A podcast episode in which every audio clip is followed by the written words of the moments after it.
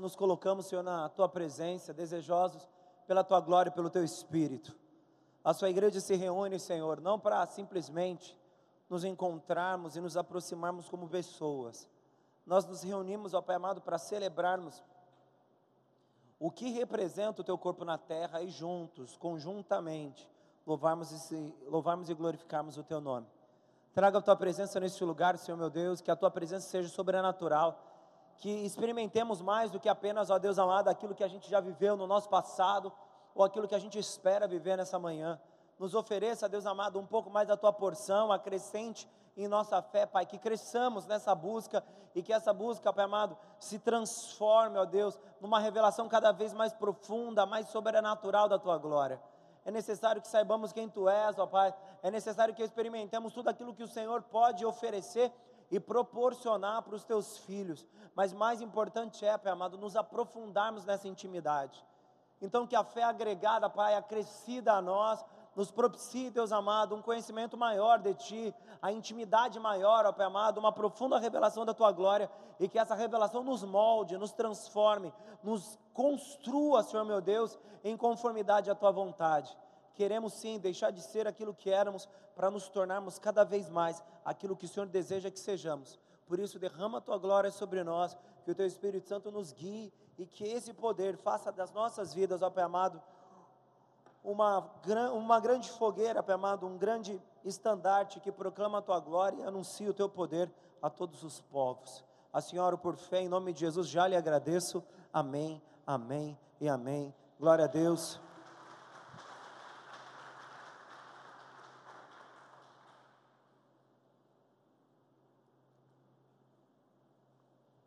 Amém ou não, queridos? Amém?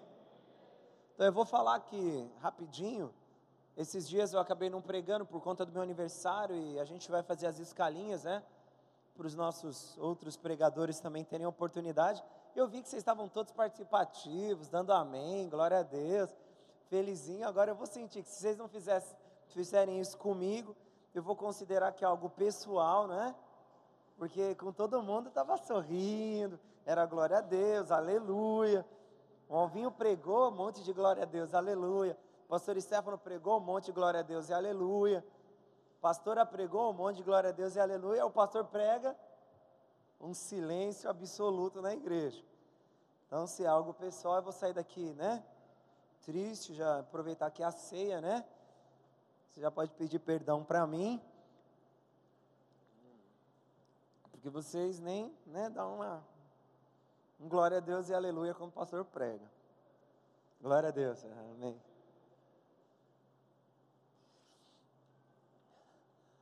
Quão seguro precisa ser o seu futuro para que você tenha coragem de ir até ele? Essa pergunta é, para muitos, simples de se responder. O meu futuro é resultado do meu presente, pastor, então eu garanto o meu futuro, ou seja, a disposição de encontrá-lo ou alcançá-lo, construindo ele hoje. Essa afirmação pode parecer até correta, ela pode representar o pensamento mais coerente, mas a verdade é que, mesmo que desejemos que o nosso futuro seja tranquilo, ou o nosso futuro ele esteja alicerçado em algo que nos dá segurança, caminhar em direção ao futuro é o mesmo que caminhar em direção ao desconhecido. Porque, primeiro, o futuro representa algo que não existe. Seu futuro existe? Não se você está vivendo no presente, o teu futuro você não sabe de fato o que vai acontecer, porque qualquer coisa pode interferir e mudar completamente a sua expectativa de futuro. Sendo assim, o nosso futuro é um ambiente desconhecido, onde nós, mesmo que queiramos, não sabemos exatamente o que vai acontecer. A Bíblia ela diz e nos ensina que todas as coisas concorrem para o bem dos que amam a Deus, mas ela não diz que o nosso futuro é exatamente aquilo que a gente quer, ou simplesmente o nosso futuro é garantido por aquilo que nós construímos. A Bíblia só trata que o nosso futuro ou a nossa vida, ela vai caminhar em direção do nosso bem, não porque apenas desejamos que o nosso futuro seja positivo, mas porque nós vivemos segundo o propósito de Deus.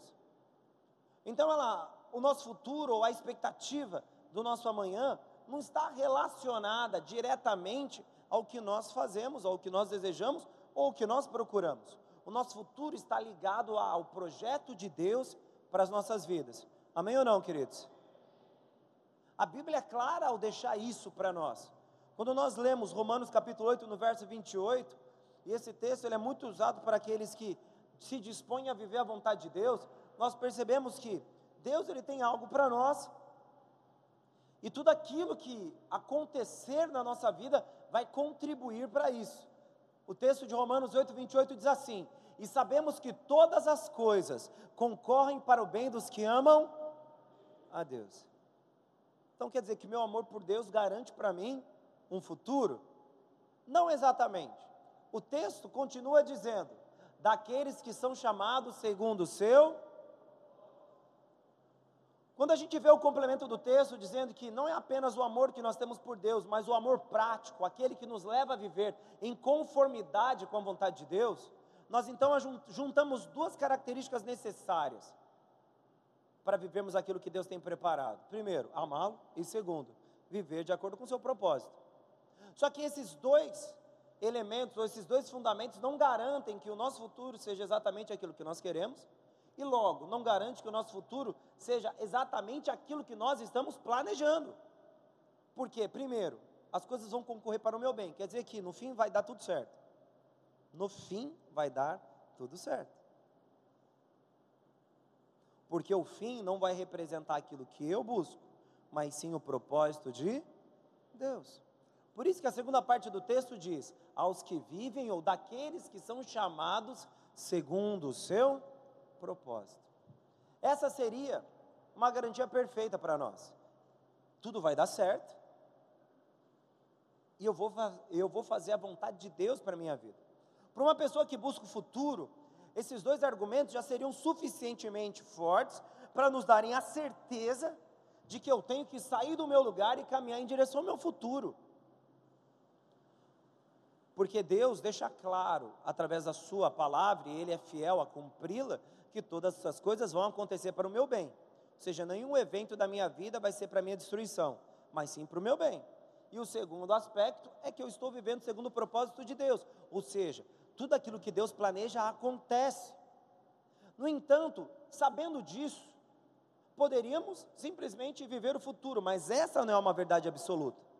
Por quê? O nosso futuro não é determinado apenas pela nossa convicção sobre que Deus, sobre o fato de Deus estar envolvido nele, mas sim ela depende, ou a experiência do nosso futuro depende da nossa disposição de caminharmos na direção dele. Então não adianta saber que é possível dar o primeiro passo.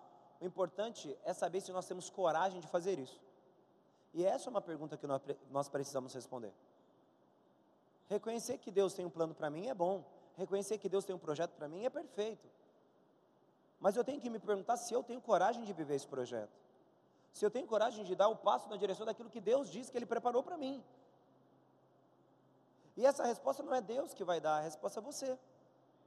No momento específico do povo de Israel no Egito, eles saem do Egito, eles eram prisioneiros, e a gente vê que Deus ele fez lá as pragas do Egito, comprovou que estava com o povo de Israel. E num dado momento, Moisés e o povo se depara com o Mar Vermelho. Para quem assistiu, né? O filme lá, ele se depara com o mar. E nesse momento ele, um mar diante dele e um exército atrás. O povo se indagava: para onde a gente vai agora, Moisés? O que, que a gente vai fazer? Vamos procurar um outro caminho, um caminho alternativo, para que a gente possa fugir da morte, porque na verdade aquela praia seria um abatedouro, não teria para onde fugir. Eles ficavam limitados pelo mar e eles estavam sendo perseguidos por um exército. Diante de, de tal circunstância, o povo começa a clamar a Deus: Senhor, o que, que a gente vai fazer? Para onde a gente vai? Qual é o caminho que nos garantirá o sucesso? ou o cumprimento da sua promessa. Deus, na sua infinita sabedoria, responde para ele: Porque clama a mim, Moisés. Ele faz um questionamento, eu não entendo qual é a razão pela qual você se move a me questionar sobre andar ou não andar. Eu já não dei todas as razões no teu passado para que vocês tivessem coragem de caminhar em direção ao seu futuro? Então, o que te move a questionar-me sobre o que você tem que fazer. Até o exato momento, não foram vocês que fizeram, foi eu. É isso que Deus diz para Moisés quando ele fala: Porque clama a mim, Moisés. O Senhor ele pergunta para ele: Por que, que você está me perguntando sobre coisas que eu vou fazer? A tua parte é caminhar. Porque clama a mim, Moisés. Diga ao povo de Israel que marche. E todo o resto da história, você assistindo ou não um filme, você sabe. O mar se abriu, o povo passou, depois a água cai por cima do exército egípcio, e ali dá-se fim aos perseguidores. Mas você começa a perceber que não é uma promessa apenas que fez com que o povo se movesse ou que o povo vivesse a experiência da promessa. Porque, para muitos, a passagem pelo mar representaria o pleno sucesso da jornada do povo do Egito em direção à terra prometida, mas não foi assim que aconteceu. Quando o povo sai do Egito, passa pela terra, passa pelo mar e ainda assim tem as experiências das pragas, eles poderiam considerar que todos aqueles eventos sobrenaturais eram suficientes para fazê-los crer que ao passarem pelo mar, eles alcançariam a terra prometida. Eles teriam chegado aonde eles desejavam, mas o que acontece é que eles passam pelo mar, eles chegam do outro lado secos, sem molhar as suas vestes, e eles encontram o que? Um grande e maravilhoso deserto. Eles não encontram nada daquilo que eles podiam imaginar. Cadê a terra prometida? Cadê as árvores? A terra que manda leite e mel? Porque a ideia era passar pelo mar, fugir do Egito, passar pelo mar e alcançar a terra prometida. Meu, deu tudo certo. Aí você começa a entender por que, que a caminhada cristã não é construída pela nossa percepção. Quando você se dispõe a viver com Deus, você não se dispõe a viver em conformidade com a probabilidade. Você não se dispõe a viver em conformidade com as possibilidades. Quando você se dispõe a viver com Deus, você caminha em direção ao impossível. Não é uma jornada simples, muito menos fundamentada em alicerces que, para nossa visão, garantem o nosso futuro o cristão ele anda em contramão ao mundo. Ele anda num sentido contrário à natureza convencional da nossa vida. Ou seja, toda vez que Deus agiu no povo, toda vez que Deus chamou alguém para caminhar com ele, Deus convidou essa pessoa a caminhar em lugares totalmente diferentes, onde eles não possuíam nenhum tipo de garantias quanto àquilo que eles desejavam. Alguém sai de uma terra onde um exército era o maior exército do mundo, a maior, a, a, a maior sociedade, ou seja, o maior império que existia na época, eles saem de lá, caminham em direção ao mar, Deus abre o mar, tudo acontece através da impossibilidade. Porque Deus, quando nos convida a viver com Ele, Ele não nos chama para viver em, em solos é, pisando em um solo firme, rígido, que nos dá a segurança que nós buscamos. Quando o Senhor nos dá ou nos oferece a companhia dele para a nossa vida, ele inverte a direção das nossas histórias e nos leva, como, se, como que se andássemos, andássemos em um lugar muito escuro, e tão escuro que nós fôssemos incapazes de enxergar aonde colocamos os nossos pés. A vida com Deus é diferente da nossa história. A vida com Deus é diferente das nossas perspectivas. E é por esse motivo que Moisés fez aquela oração. Porque Moisés ele não tinha dentro da possibilidade lugar algum para fugir. Porque se ele voltasse, ele seria destruído pelo exército egípcio. Se ele fosse para frente, eles iam morrer afogados. Se eles fossem pela esquerda, eles andariam por um caminho muito extenso, maior, e ali existia uma guerra permanente, eles seriam mortos também. Ou seja, Deus ele tinha uma promessa, e essa promessa se cumpriu dentro de um ambiente totalmente improvável. Amém ou não? Então a gente começa a entender que viver com Deus não é simples, ok? Viver com Deus não é rotineiro. Viver com Deus não existe estabilidade. A vida com Deus é um convite, a saída do conforto, a saída do comodismo, a saída de ambientes de segurança em direção a circunstâncias e situações totalmente hostis às nossas vontades. E antes de eu te perguntar se você quer viver aquilo que Deus tem planejado e se você quer viver o propósito de Deus, eu tenho que te perguntar se você tem coragem suficiente em caminhar em direção a algo totalmente diferente daquilo que você deseja. Porque se você é um pouco medroso, talvez a vida com Deus seja um pouco assustadora demais. Mais do que assistir filme de terror quando você é criança. Porque isso tudo acontece enquanto somos adultos, maduros e capazes de avaliar nossa realidade. Se você tem como ambição viver a vontade de Deus, você tem como ambição pisar em pedras que você não tem certeza se estão firmes, em caminhos que você não tem certeza sobre o que você vai encontrar, havendo apenas uma certeza de que aquele que começou a boa obra há de terminá-la. Mas nada se fala sobre o percurso entre o início e o fim. Porque este é um ambiente totalmente oposto à nossa natureza. Amém ou não, queridos? Então vamos ler Romanos 8, 28 de novo, por favor.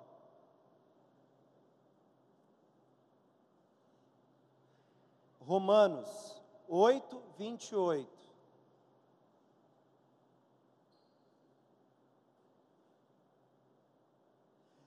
E sabemos que todas as coisas cooperam para o bem dos que amam, daqueles que são chamados segundo o seu. Então a gente sabe que todos os eventos são para o nosso benefício, contudo, a gente não sabe o que vai acontecer dentro desse período. Assim, caminharmos em direção à vontade de Deus é um convite a uma vida totalmente sobrenatural, recheada de impossibilidades, mas com a certeza de que aquele que começou a boa obra há de terminá-la. Amém, queridos? Abra sua Bíblia então, por favor, em Gênesis capítulo 12, verso 1 e verso 2.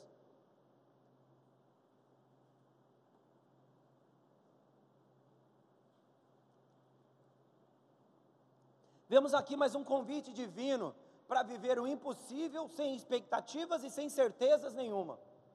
Diz assim, Gênesis capítulo 12, verso 1 e verso 2. Ora, o Senhor disse a Abrão: Sai-te da tua terra, da tua parentela e da casa do teu pai, para a terra que eu te mostrar. Eu farei de ti uma grande nação, abençoar-te-ei e engrandecerei o teu nome, e tu ser uma Quão abençoado era Abraão, Abraão quando saiu da terra que ele vivia? Nenhum pouco. Você percebe que todas as promessas que Deus faz para ele estão ligadas ao futuro? Fartei. Ele está ligando todas as ações em relação àquilo que ele vai alcançar como algo projetado para um futuro e não para um presente. Abraão, ele sai da sua terra, ele sai do comodismo, ele sai do conforto da sua família se fundamentando em uma promessa futura que ele não possuía nenhum indício de que elas já eram suas, a não ser a palavra daquele que prometeu. Como você tem vivido a sua vida? Como é a maneira que você tem criado expectativas quanto ao teu futuro? A sua percepção de realidade te obriga a ter na sua mão o controle de todas as coisas? Quando você ambiciona viver uma vida feliz e perfeita, você quer ter na sua mão o poder para dominá-la e fazer dela exatamente aquilo que você tem sonhado? Se sim, você está escolhendo viver as coisas totalmente diferentes da vontade de Deus. A Bíblia descreve Abraão como o pai da fé de todos aqueles que acreditam em Deus. Não existe outro pai da fé. Ao ponto de que no Novo Testamento, aqueles que aceitam a Jesus como Salvador se transformam em filho da fé de Abraão. ou seja, o grande pai na fé de todos os crentes da história é Abraão. E esse homem, ele foi motivado por Deus a sair da sua terra, da sua parentela, para uma terra que ele mostraria que Abraão não sabia qual era, se baseando nas promessas de que ele seria uma bênção, de tudo que, de, de que ele seria abençoado em tudo aquilo que fizesse, ele alcançaria o êxito, o êxito de transformar os seus filhos em uma nação gigantesca, mas ele não tinha prova nenhuma de que isso era possível, ao ponto de que a mulher que ele escolheu para si era estéril, ou seja, a jornada de Abraão nunca foi baseada nas possibilidades. Como é que eu vou ser pai de uma grande nação se minha mulher não pode ter filho? Eu vou para uma terra que uma voz falou comigo que eu não sei onde é. E essa mesma voz me disse que as coisas iam dar certo para mim. Mas eu não tenho nada que me garanta que isso é verdade. Eu não tenho nada que me garanta que isso vai acontecer amanhã. Eu não tenho nada que me garanta que daqui dois dias eu vou alcançar aquilo que ela me prometeu. Eu tenho apenas a promessa que me foi dada. E o convite de caminhar em direção a um futuro que eu desconheço por completo.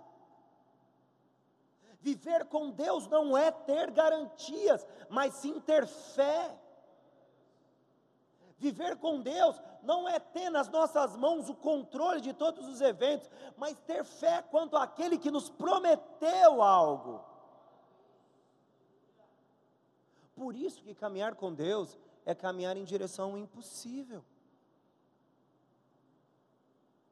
Não é caminhar em direção daquilo que é concreto, palpável e real. Viver com Deus é um convite a viver uma vida sobrenatural. Ou seja, para viver o que Deus tem, não nos adianta saber que recebemos uma promessa, nos é imposta a condição de caminharmos na direção estabelecida por aquele que prometeu. Está começando a entender como é tão complexa a vivência com Deus? Não adianta saber que temos promessas. Não adianta saber que Deus falou que vai fazer algo nas nossas vidas.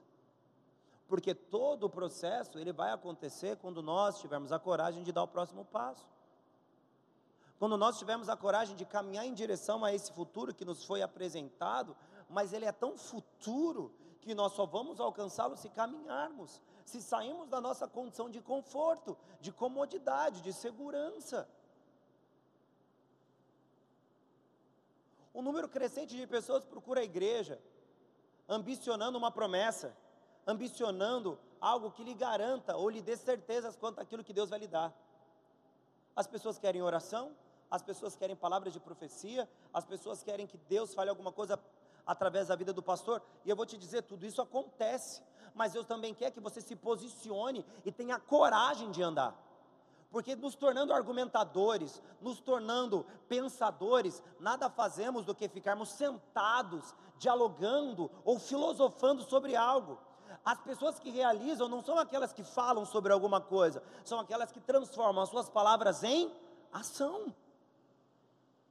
E assim, saber que Deus me deu promessas, não apenas me faz conversar com pessoas sobre as promessas que Deus me deu, mas me impulsiona a me levantar do meu lugar e me levar a caminhar em direção àquilo que eu não sei exatamente que, o que será, mas eu tenho certeza que se tornará realidade na minha vida no tempo proposto por Deus a mim. Hoje o seu futuro pode ser obscuro, desconhecido e repleto de questionamentos, mas ele é um projeto construído por Deus a você porque foi Ele que estabeleceu esse futuro. Foi Ele que projetou o seu futuro, foi Ele que sonhou a tua vida, foi Ele que tem preparado e orquestrado todos os acontecimentos para que você alcance aquilo que Ele desejou para você. Amém ou não, queridos? O texto de, o texto, o versículo 2 de Romanos 12, de Gênesis 12, perdão, diz assim, ó: Eu farei farei quer dizer que é presente, amém? Futuro. Abençoar-te, futuro. Engrandecer, futuro. Tudo aquilo que Deus havia prometido para Abrão, antes ele nem havia trocado de nome, estava ligado a um futuro, estava ligado a uma perspectiva que ainda não era real. E o que, que Deus disse para Abrão? Apenas saia da sua terra e da sua parentela, dê o próximo passo. Em direção a algo concreto? Não. Quando a palavra de Deus fala, farei de ti uma grande nação, Deus explica como ele vai fazer isso? Não. Abençoar-te-ei, ele diz como vai fazer isso? Não. Engrandecerei o teu nome, ele diz como vai fazer isso? Abraão tinha uma promessa, mas ele não tinha garantias, ele não sabia o que ia acontecer. Mas lhe foi pedido que ele tivesse coragem, ou melhor, ordenado por Deus, que ele tivesse coragem de dar o próximo passo. Ou seja, quando Deus nos tira da nossa situação de conforto, quando Deus nos convida a caminhar com Ele, Ele não diz como Ele vai fazer as coisas, e nem muito menos em que tempo, mas Ele apenas garante que fará. Assim, todos os nossos questionamentos pessoais e indagações sobre a vontade de Deus, o tempo de Deus, as bênçãos de Deus, se transformam em murmuração porque ao invés de acreditarmos na promessa que nos foi feita, nós esperamos a promessa se tornar realidade. Ao invés de caminharmos em direção daquilo que Deus havia dito que faria em nossas vidas, nós na verdade queremos que Ele faça agora, sem mesmo darmos o próximo passo. E como eu viverei o futuro se eu me prendo ao presente? Como eu acreditarei nas coisas e as encontrarei num futuro na minha vida se eu me prendo a viver a minha realidade atual por conta do conforto, da estabilidade e da segurança que eu possuo. Se você acredita e você quer viver com Deus, eu te peço que com uma certa urgência você tenha coragem de sair do teu lugar, caminhar em direção ao teu futuro, mesmo que você não saiba exatamente aquilo que Deus vai fazer, mas apenas com a certeza de que Ele fará, não tenha outras garantias, apenas a promessa de Deus, porque ela é suficiente para nos fazer viver aquilo que Deus tem para nós.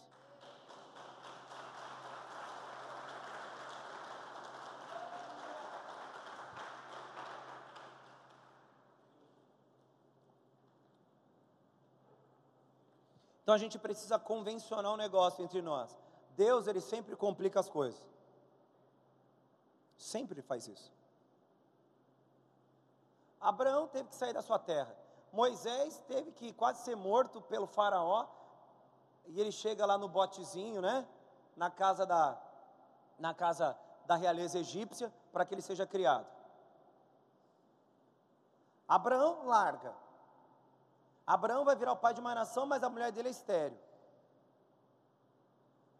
Moisés vai ter que formar um povo que estava totalmente quebrado. Ele vai ter que ser reconhecido como um líder. Moisés tinha um problema, não sabia falar. Ele tinha um, um problema sério no aspecto oral. Aí Deus traz Arão para compensar a incapacidade de Moisés para passar a mensagem. No filme não aparece isso, mas na Bíblia fala disso. Moisés não é aquele que fala, Moisés ele passa para, acho que ele gaguejava demais, então demorava muito tempo. Então ele falava para Arão aquilo que tinha que ser dito, e Arão é que dizia para o para o Faraó, era Arão que proclamava para o povo, não Moisés. Porque ele era pesado na língua, ou seja, gago. Como é que um gago vai liderar um povo? Ele não vai conseguir passar informação para as pessoas. Lá não tinha microfone, lá não tinha nada. Ele tinha que passar de forma clara a informação para que todos a acompanhassem. Ele tinha que ser um profeta, ele não possuía atributos naturais para que o sucesso fosse apresentado para ele, de acordo com aquilo que ele possuía como, como fundamento concreto, como algo que garantia para ele o sucesso. Abraão não tinha, Moisés não tinha. E você sabe como é que começou o chamado dos discípulos? De, Jesus resolve, em um dado momento de maturidade, fala: chegou o tempo de vocês irem pregar a palavra para os povos vizinhos, para as, para as cidades vizinhas. Naturalmente, quando você envia alguém para fazer uma missão, você manda ele com bastante comida com dinheiro suficiente para ir para voltar, com meio de transporte confortável para que ele não fique cansado, para que o sucesso da missão se baseie também na logística que lhe foi dada. Quando você viaja, você simplesmente sai da tua casa ou a esposa vai lá, abre a mala. Pelo menos na minha casa acontece desse jeito. Ela olha que roupa que eu vou levar, ela monta a minha mala, ela me ajuda, porque se fosse por mim, eu ia levar uma bermuda, uma calça, três camisetas, tá valendo. Qualquer coisa lava na, na pia lá do hotel e já era, estende no banheiro. Não, amor, não, você tem que levar tantas calças, tantas camisetas. Ela tenta criar uma logística para que a nossa viagem não seja mal sucedida. É normal. Se você vai pedir para alguém, um funcionário seu, realizar um trabalho, você vai querer que ele tenha todos os equipamentos, todas as ferramentas para que ele consiga executar o trabalho sem problemas. Isso não é o lógico? Isso não é trabalhar com as probabilidades? Ó, leva até um de garantia aí, porque se quebrar você tem um substituto, um sobressalente, uma peça, um equipamento. Essa é a natureza humana, escrevendo o futuro de acordo com aquilo que é palpável, real e concreto. Mas Deus não faz assim. Quer provar disso um pouquinho? Jesus, quando ele envia os seus, ele faz esse envio da seguinte maneira. Lucas capítulo 10, verso 3 e verso 4.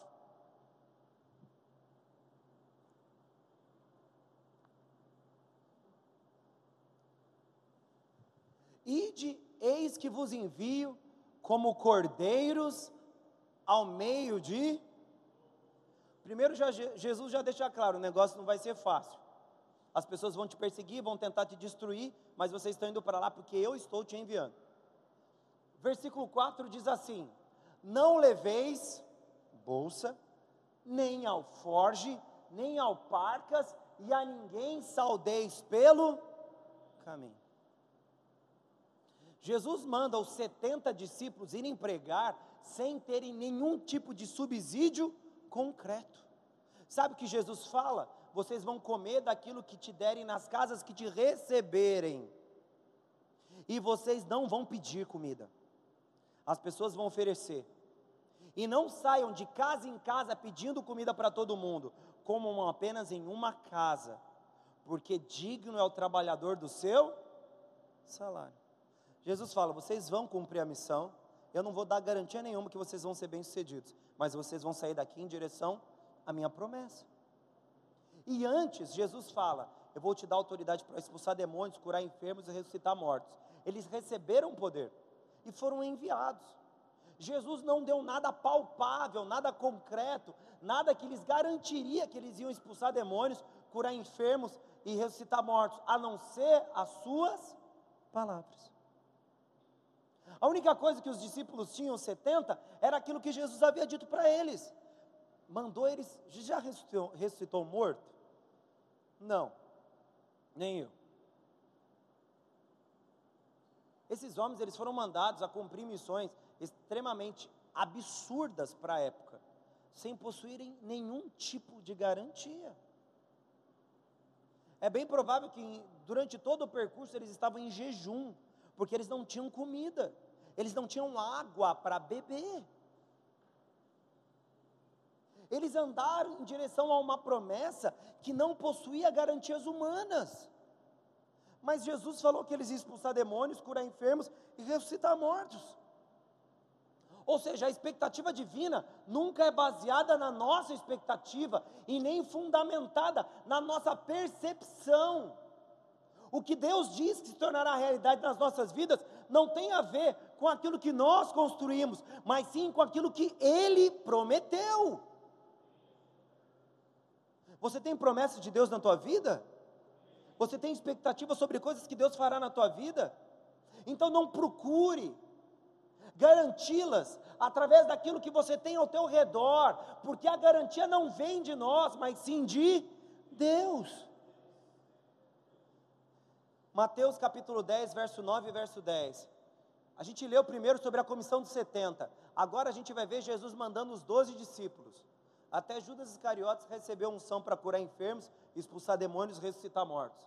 Olha o que que diz: Não vos, não vos provereis de ouro, nem de prata, nem de cobre em vossos cintos. Não levem dinheiro.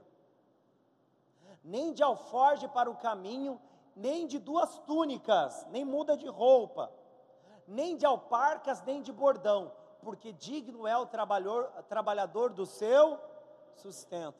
Jesus fala: as pessoas que te receberem vão garantir aquilo que vocês precisam, e não vocês porque é Jesus que ia tocar no coração das pessoas para oferecer para os discípulos aquilo que fosse necessário para que eles sobrevivessem e cumprissem o propósito do qual eles foram chamados.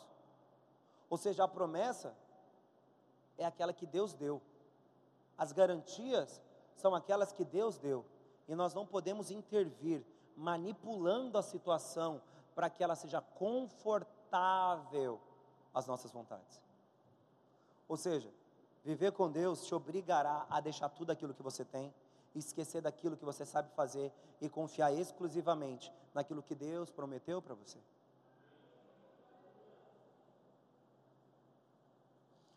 Abra a tua Bíblia em Mateus capítulo 19, verso 25 e verso 26.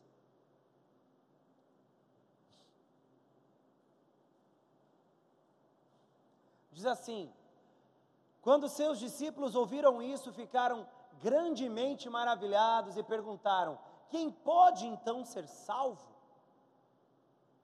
Jesus havia discursado sobre o caminho da salvação para os discípulos.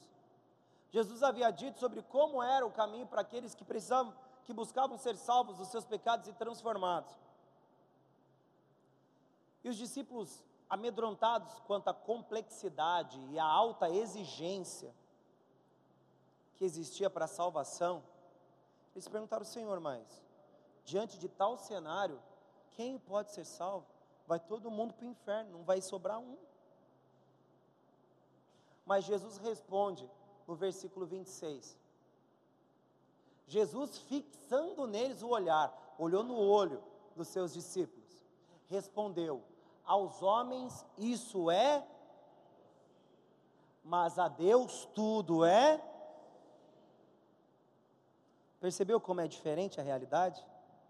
Quando você olha para o teu futuro e o enxerga de forma impossível, Deus o vê como algo totalmente possível. Quando Deus te convida a caminhar com Ele, Ele te leva aonde Ele dá as garantias. E você nada pode fazer. Por isso que quando a gente é convidado a caminhar com Cristo, nós somos orientados a deixar o velho homem, deixar a velha criatura, deixar os velhos hábitos, ou seja, deixar no passado tudo aquilo que nós éramos, porque o nosso futuro não no nosso futuro não existirá espaço para a forma de viver que nós possuíamos. Ou seja, enquanto nós vivíamos dentro das nossas possibilidades, Deus ele ria de nós pelo pensamento pequeno e a expectativa limitada que nós tínhamos. E aí ele nos convida para vivermos a vida que ele tem para nós. E quando nós olhamos essa vida, nós percebemos que a vida com Deus é basicamente impossível. Conversando com um rapaz, ele diz: Pastor, a forma que Jesus apresenta o Evangelho, a forma que o Novo Testamento diz que precisa ser que um cristão precisa ser, ela é impossível de ser alcançada. É um padrão tão alto que ninguém vai conseguir. O que, que Jesus falou? Para vocês isso é, mas para Deus tudo é.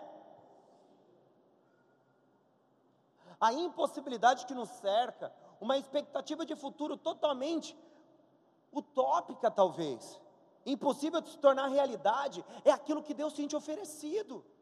Quantas pessoas chegam na igreja com um casamento tão arrebentado que elas não acreditam ser possível mudar aquela realidade? Um ano depois está o marido e a mulher de mãos dadas, sorridentes, carinhosos um com o outro, recuperando a paixão de quando eram jovens, tendo novamente aquela parceria, aquele vínculo. Mas há um ano atrás o casamento não estava acabado, ele estava mas para Deus tudo é. Você começa a perceber que a nossa história, quando apresentada diante dos nossos olhos, ela é um mar de impossibilidades.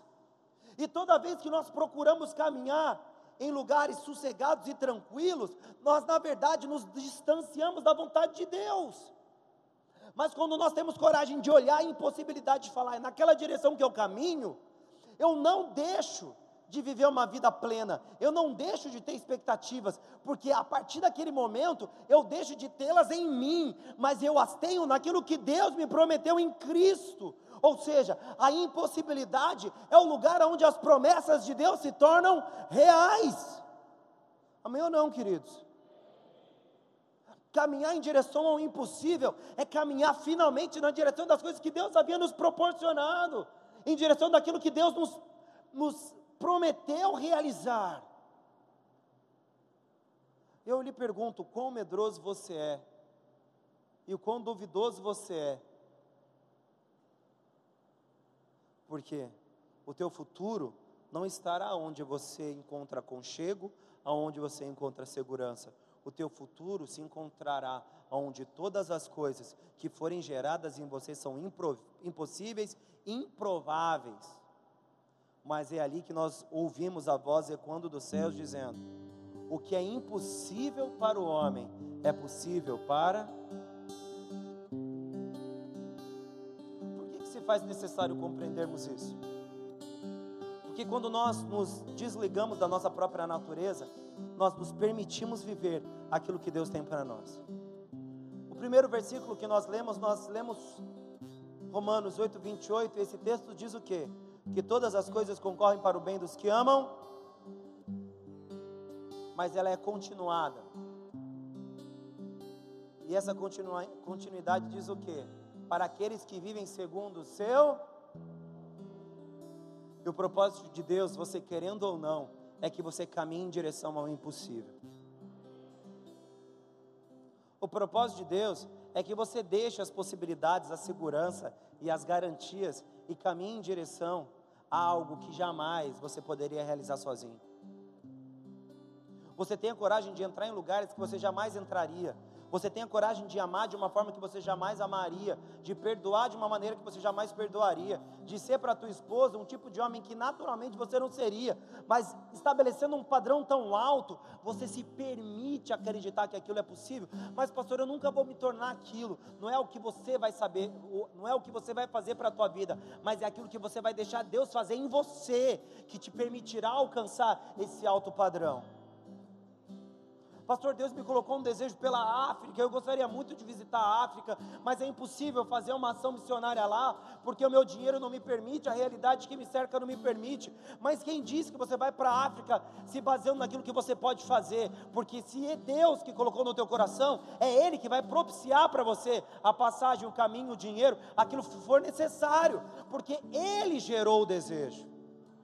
E se é impossível, é porque Ele vai gerar a solução. Tudo em Deus gira em torno daquilo que nós não podemos fazer. Não há tempo para trazer essa mensagem na íntegra. Mas nós começaríamos a partir desse momento, porque essa foi a introdução da pregação. Nós começaríamos a falar sobre Gideão. Gideão não era o baixista da igreja. Gideão é um juiz do povo de Israel e ele julgou durante um período o povo de Israel, antes que existissem os reis. E o, povo, e o período onde Gideão governou e julgou o povo de Israel, era um período onde o povo de Israel foi dominado pelos midianitas, porque eles fizeram o que era mal aos olhos do Senhor. Eles se transformaram em escravos, basicamente. E nessa condição de escravidão, os midianitas iam constantemente roubar a plantação dos israelitas. Eles plantavam na hora de colher, eles pegavam tudo e levavam embora. Aí eles ficavam com as sobras. E nesse período, os midianitas, eles, o, o perdão, o povo de Israel começou a criar fosso, uns lugares para esconder a comida. E nesse período onde eles eram escravos, a pessoa, é, povos estrangeiros dominavam, roubavam tudo aquilo que eles tinham, Deus apareceu para para Gideão. Um anjo de Deus apareceu para Gideão. E esse anjo, conversando com Gideão, batendo um papo, ele recebe a promessa de que Deus mudaria aquela situação e de que Deus estava com eles. Sabe o que, que Gideão fala? Se o Senhor estava comigo, por que, que a gente virou escravo? A primeira coisa que Gideão fala para Deus é essa: é isso. Tá bom, o Senhor estava com a gente, então por que, que a gente é escravo dos midianitas? Por que, que a gente está sendo dominado, saqueado constantemente? Se o Senhor é Deus, o Senhor tinha que ter nos livrado. Aí Deus dá de resposta para Gideão: então, se você quer ser livre, vai nessa tua força, Gideão. Tipo, você é o bonzão e tal, vai lá, eu sou com você. Vai lá e liberta o povo, então. Aí Gideão, aí a gente vê a covardia do Gideão da Bíblia. Ele fala: Senhor, mas eu sou, eu sou da menor tribo do povo de Israel. Eu sou o menor da minha tribo. Eu não vou conseguir fazer essas coisas que o Senhor está me pedindo. É engraçado que Deus falava que estava com ele, Gideão questionou porque eles eram escravos. Deus falou para ele, então vai lá e resolve do seu jeito. Aí Gideão falou: Ah, eu sou pequeno, sou fraco, não vou conseguir resolver nada. Isso é o homem, quando ele é convidado para caminhar para o impossível. Nós normalmente projetamos para Deus a responsabilidade e nós queremos ser apenas espectadores. Vai lá, Senhor, estou contigo e não abro, mas eu vou ficar aqui só observando enquanto o Senhor faz toda a diferença. Mas não é assim que Deus age. Deus escolheu nos enviar em direção ao impossível, para que Ele agisse em nós, e não para que nós fizéssemos diferença. Por isso que Deus dá essa resposta para Gideão: vai na tua força. Aí Gideão, depois que teve que fazer umas provas com Deus para saber se Deus estava com ele, não dá tempo para a gente falar sobre isso, ele resolve: vamos montar o exército chamei todo mundo, agora Deus está com a gente, já está garantido, vamos lutar a guerra. Aí ele junta 32 mil pessoas para lutar essa guerra. 32 mil é bastante gente, né? É 30% da população de Caraguá. Basicamente 100 mil pessoas. Aí Gideão fala: Senhor, pronto, estamos prontos para a guerra. Aí Deus fala para ele: Gideão, seguinte, tem muita gente nesse exército aí. Dá uma diminuída nisso aí. Reduz um pouco. Até poderia parecer, Deus não queria ser injusto, né? Mas sabe quantos tinham no outro exército? 135 mil. Gideão já começou a guerra em desvantagem. Cada guerreiro do exército de Gideão teria que matar quatro do outro. para o negócio ficar equilibrado. Mas sabe por que, que Deus fez isso? Enviou Gideão em direção ao impossível. Deus ainda diminui duas vezes, até que Gideão tenha, tinha apenas 300 guerreiros e o outro exército 135 mil. Sabe por que, que Deus faz isso? No versículo que Deus fala para Gideão diminuir pela primeira vez o número dos seus guerreiros, ele diz que para que vocês saibam que fui eu que venci a guerra. Sabe, a única maneira de reconhecermos que foi Deus que fez na nossa vida aquilo que não era possível ser feito, quando nós não podemos fazer nada. Por isso que o Senhor nos convida a caminhar em direção ao impossível, porque no impossível não são as nossas mãos, não são os nossos pés ou a nossa capacidade. No, impossível, quem fez foi Ele. se o futuro que desejamos, se o propósito que, se o propósito que nós aceitamos viver é de Deus, então quem mais é capaz de torná-lo realidade a não ser o próprio Deus? Se a tua história, querido, se a sua vida e seu futuro hoje é um mar de impossibilidades, não vá em direção das suas garantias, não vá em direção daquilo que você pode fazer segundo as suas próprias capacidades, não vai em direção daquilo que você pode fazer em conformidade ao seu conhecimento, às suas habilidades naturais. Se você está disposto ou disposta a viver a vontade de Deus, eu te convido a correr em direção das impossibilidades correr na direção das coisas que, por teoria, jamais se tornarão reais, porque não existe nada que te garanta isso. Porque se você tiver coragem em correr nessa direção, você não vai correr em direção à morte ou vai cometer suicídio. Você vai viver aquilo que Deus pode gerar na sua vida. Você vai viver aquilo que Deus pode construir na tua vida. Você vai viver aquilo que Deus pode tornar real na sua vida, mesmo que você não seja capaz de fazer nada. E para encerrarmos, Davi, no salmo mais conhecido, ele diz assim: Ainda que eu ande pelo vale da sombra da morte, não temerei mal, porque tu estás comigo, e a tua vara e o teu cajado me consolam. Davi ele caminhou no pior lugar que podia existir ele andou em direção à impossibilidade, num lugar onde ninguém teria coragem de caminhar, mas ele fez isso se baseando em uma única garantia: Tu estás comigo. O convite do Senhor nessa manhã para vocês é vocês saírem do comodismo, saírem do conforto, saírem da garantia, deixarem de fazer aquilo que te satisfaz e te dá exatamente aquilo que você deseja, e comece a caminhar em direção daquilo que você não é capaz de fazer, em direção das impossibilidades, onde você jamais poderá garantir sucesso naquilo que você está fazendo. Porque quando você tiver coragem de caminhar em direção daquilo que você não poderá fazer segundo as suas próprias capacidades, é porque finalmente você vai começar a viver aquilo que Deus tem sonhado para a tua vida. Amém ou não, queridos? Fique de pé em nome de Jesus Cristo.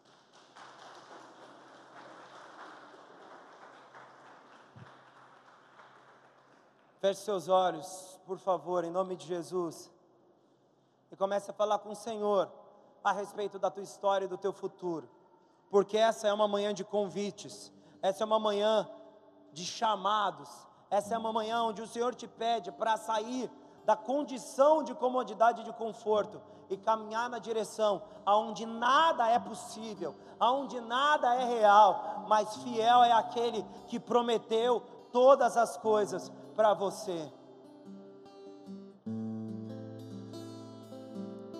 Queremos pedir perdão a Ti, Senhor, por não termos coragem de caminhar em direção das Suas promessas, apenas porque elas não eram possíveis aos nossos olhos. Às vezes você tem uma impossibilidade de ter filhos, isso é um fardo insuportável você carrega o medo de jamais poder gerar uma criança no teu ventre. E por isso você simplesmente desiste de tentar. Deus ele não te convidou para caminhar nas possibilidades, ele te convidou para caminhar na impossibilidade. Então é necessário que você acredite que mesmo que tudo diga que não, tudo ao teu redor ofereça, na verdade, fundamentos contrários aos seus sonhos, que você tenha coragem de viver aquilo que Deus pode propiciar e construir na tua vida, e não aquilo que você pode fazer, porque Deus não trabalha com possibilidades, Deus trabalha com impossibilidades.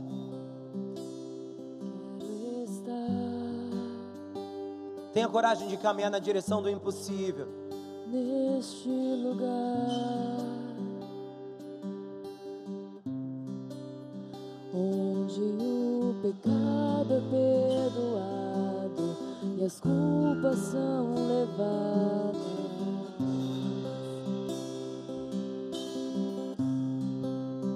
Eu quero estar